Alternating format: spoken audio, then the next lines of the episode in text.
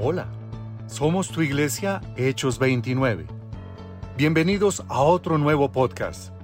Prepara tu corazón para esta experiencia bíblica, una manera diferente y amena de conocer más de la Biblia. Escúchalo solo o acompañado, pero disfrútalo. Hola, bendecido día a todos y bienvenidos a otro estudio bíblico. Soy Leonardo y hoy estoy junto con mi persona favorita en estos momentos. Estoy con mi esposita Sonia. Muy buenos días para todos, claro que sí, amor. Eh, hoy les vamos a hablar de uno de los libros de la Biblia que para mí son de los más hermosos. Pero espera, amor, un momento. ¿Por qué dices que, eh, bueno, sí, para ti son los más hermosos, pero es que yo estoy seguro de que hay otros libros en la Biblia que también tienen, eh, tienen esas particularidades o son más espectaculares. O bueno, todo en la Biblia es hermoso. Pero por ejemplo, ahí está Génesis, está Eclesiastés, está Éxodo, está Cantar de los Cantares. Sí, y también el libro de Job, el libro de Esther, el libro de Sabiduría. En fin, son muchos, eso no lo pongo en duda. Por eso para mí en este momento son los salmos. Hoy vamos a hablar del capítulo 1 al capítulo 7. Ok, claro que sí. Bueno, mira, eh, estos son un conjunto de cinco libros de poesía religiosa hebrea que forma parte del Tanaj judío y del Antiguo Testamento. El libro de los Salmos está incluido entre los llamados libros sapiensales. Sí, también es conocido como alabanzas o salterios. Se conocen como una colección de poemas sagrados que son alabanzas y oraciones a Dios. En, sí, mira que en otra parte también se conoce como un antiguo libro de himnos. El título de ese libro en hebreo es Teligino, Teligino. Bueno, yo estoy tratando, los que saben hebreo saben cómo se pronuncia, la verdad.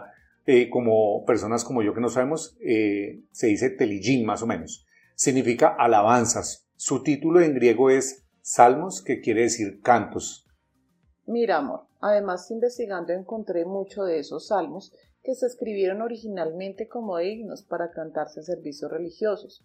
Estos himnos se usaron para orar, alabar, meditar y algunos de estos textos muestran similitudes con la poesía hebrea. Mira que los salmos eh, también son considerados como fuente de fortaleza en la palabra y que además nos hace comprender nuestras debilidades.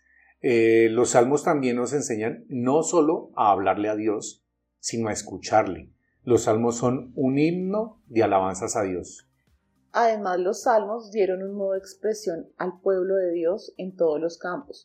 Los múltiples autores que escribieron los salmos vivieron en distintas épocas. Pero espérate, ¿cómo así? O sea, ¿los salmos no fueron escritos seguidos? No, la mayoría de ellos aproximadamente entre 1500 antes de Jesucristo. Ah, se sabe con seguridad, no se sabe exactamente cuándo se recopiló todo el libro de los salmos en su forma actual, pero los acontecimientos que se mencionaron en Salmos 137 indican que ese proceso no se completó sino una sino hasta después del exilio de los judíos en Babilonia. Y se dice que el mayor autor de estos fue el rey David, y también se dice que escribió al menos 73 de los salmos. Sí, eso no, eso sí no lo pongo en duda. Mira que otros de los autores fueron Moisés, que se, se dice que el salmo que él escribió con certeza fue durante los años del desierto en el camino a Canaán. Otro fue Salomón, quien se dice escribió unos 18 salmos. Azafat, que decía era vidente, que profetizaba con el arpa, al igual que Emán y Jedutún. Otros son los hijos de, de Coré. Hay varios que no conocía, por ejemplo, cuando hablabas de Azafat, Emán, Jedutún, los hijos de Coré, ¿quiénes eran? Mira, esto es algo complejo, pero es que cada vez que, que vamos leyendo más de la Biblia, obviamente le abre uno mucho más ganas de aprender. Es largo el cuento, pero trataré de ser breve, bueno, un poco, para entrar más en contexto, ¿sí? Ok, continúa entonces. Bueno, amor, mira, los hijos de Coré eran Asir, Elcana y Abiasaf. El nombre completo de Coré era Coré ben Izar. Coré, hijo de Izar. Es un personaje bíblico que conspiró contra Moisés y Aarón. Finalmente, Jehová castigó a los rebeldes y la mayor parte fueron tragados por el suelo. En cambio, Coré, junto con otros 250 hombres que se hallaban a la entrada del tabernáculo, mira hasta dónde vamos, fueron consumidos por un fuego de origen divino. La historia del libro de números se da en el marco de las disputas del pueblo con Moisés durante su trayecto en el desierto.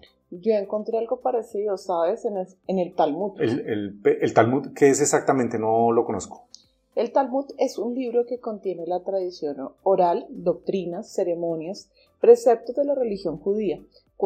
Se cuenta como leyenda en este libro sobre cómo se salvaron los hijos de Coré. Los hijos de Coré no murieron. Imagínate ese dato curioso. No sabía. Pero, bueno, ok, sí, perdón. Es decir, que en verdad fueron tragados en la tierra, pero continuaron viviendo allí y desde allí ellos mismos y no sus descendientes cantaron los salmos. Mira, es muy interesante saber esta parte. De verdad, eh, eh, lo llena uno más. Pero bueno, sigo con Jedutum, nombre propio de un levita de los hijos de Merari. Según la Torá, Merari fue uno de los hijos de Levi y el fundador patriarcal de los Meratitas, una de las cuatro divisiones principales entre los levitas en los tiempos bíblicos. Eh, sí, amor, ¿quién es Merari?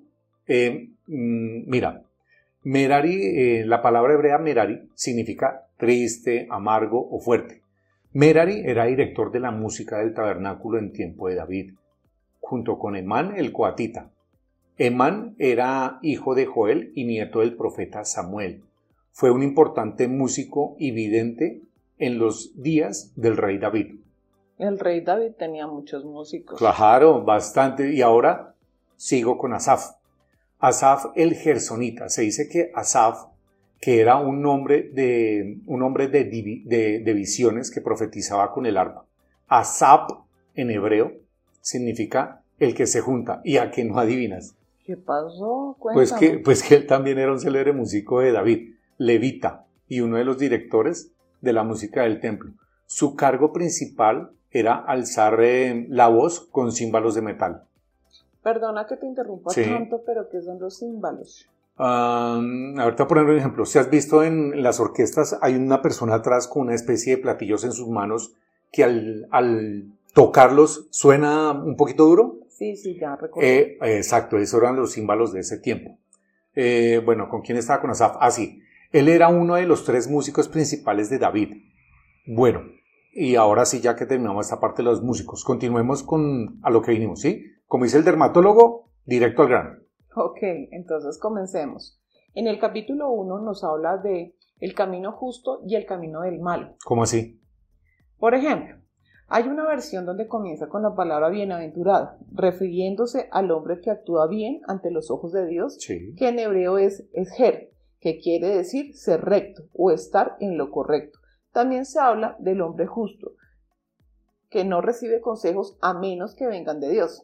En cambio, el hombre malo recibe consejos de otro hombre malo. Bueno, pero no, espera. Em, ¿Es que malo es un decir? ¿O es porque recibe de otro semejante, o sea, de otro hombre? ¿O porque ya se sabe que es malo?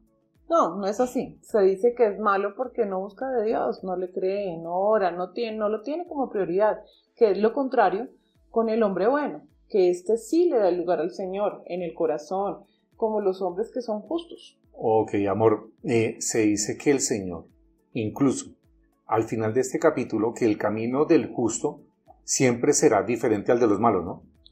Sí, eso es cierto. Mira que en la Biblia compara a la persona que es fiel a Dios con un árbol plantado en un lugar ideal.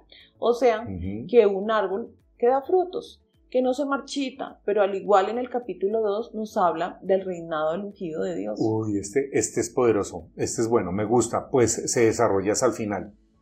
Podemos desafiar a Dios y perecer, o podemos entregarnos a Él y ser bendecidos. El salmo en sí no identifica a su autor, pero en Hechos, en el capítulo 4 del 25 al 26, claramente se lo atribuye a David. A, David. Eh, acá hay un salmo mesiánico que dice, lo voy a leer textualmente, los gentiles se llenarán de enojo contra el ungido de Jehová.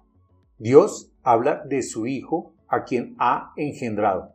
¿Poderoso o no? Sí, pues es una manera directa de decirle a toda clase de líderes, o mejor, de presentarles a su Hijo de Dios y que actúen honestamente, con sabiduría. En cierta manera es mejor, ¿no? O, o no buscar su enojo. Pues eso sí, también eso es cierto. Muy bien. Ahora te voy a hablar del Salmo 3. en este capítulo me da algo de tristeza. Pues es el de David cuando huye de su hijo Absalón. Qué tristeza uno tener que huirle a su hijo, ¿no? Pero bueno, se dice que del capítulo 1 al 3 es de David quejándose ante Dios de sus enemigos y confiando en Dios. Los versículos 4 al 8 representan sus triunfos sobre sus temores y le dan toda la gloria a Dios mientras se toman el, el consuelo. Sí, en el Salmo 4 es una oración pidiendo la intervención de Dios en los momentos de angustia. Mientras clama el salmista, expresa su confianza de que Dios actuará en medio de la dificultad. Cielo, mira que cada, cada vez que seguimos hablando de los salmos voy entendiendo más de por qué te gustan tanto. Mira que en el, en el 5 el salmo comienza con un lamento y continúa con alabanzas y pide que Dios castigue a los malhechores.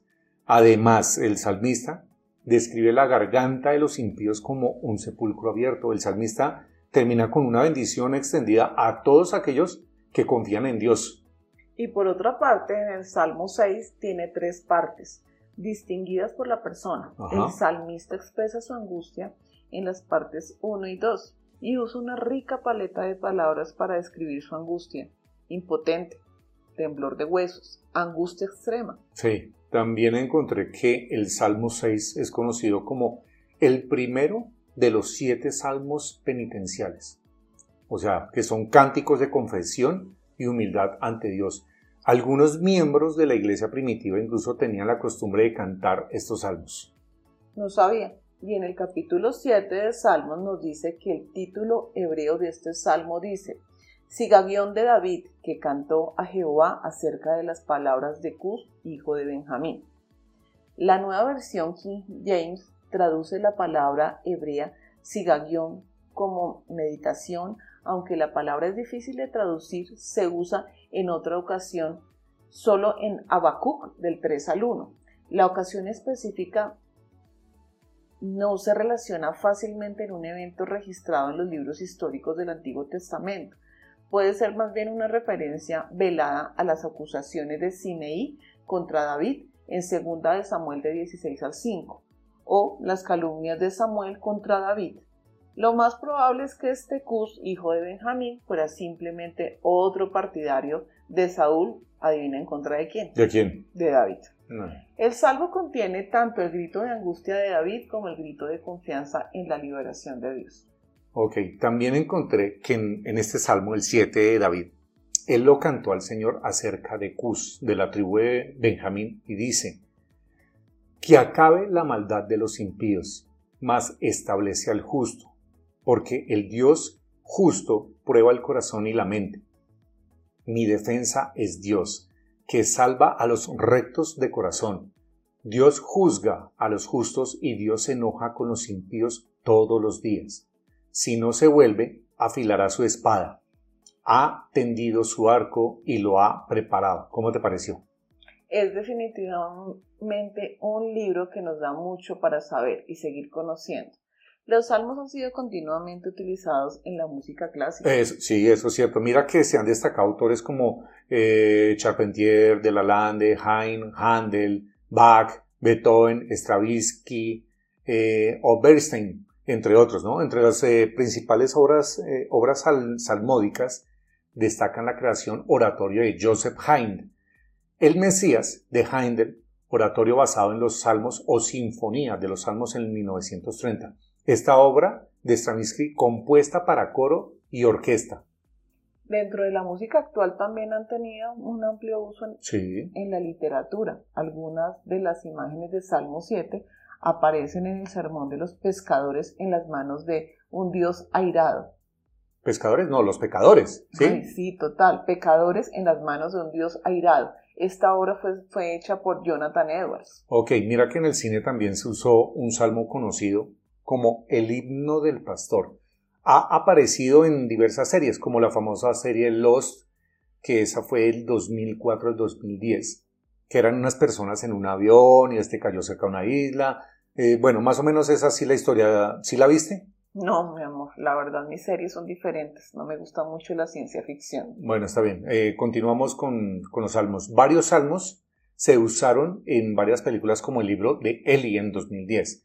Te voy a dar, a dar otro dato que ni te lo esperabas. Cuéntame cuál es el dato. En 1844, los primeros mensajes enviados por telégrafo fueron versículos de un salmo. El inventor Samuel Morse envió un mensaje a su asistente Albert Baird, que aquí no adivinas dónde se encontraba el asistente. ¿Dónde? No sé, cuéntame. No, pues yo tampoco, pero averiguando fue que encontré que él en ese mismo momento estaba en Baltimore, una distancia bastante larguita, y le escribió, ven y ve lo que Dios ha hecho, a lo que el asistente le contestó, ven y mira lo que Dios ha hecho por ti, que también es de otro salmo. En fin, lo que hay que hablar en cuanto a los salmos es mucho más extenso. Sí, pero nos da para muchos más estudios. Pero hasta aquí llegamos nosotros. No, espera, y yo que estaba volando ya estaba entrando en calor o seguimos un poquito más. No, porque la próxima semana seguirán mm. otro estudio bíblico y no se lo pueden perder. Bueno, sí, tienes toda la razón. Espero que haya sido del agrado de ustedes, así es que muchas gracias y bendiciones. Chao. Este espacio fue creado para ti, que como nosotros queremos saber más de los acontecimientos en la Biblia. No olvides seguirnos por Spotify y podcast. Y en ocho días espera una nueva entrega. Hasta pronto.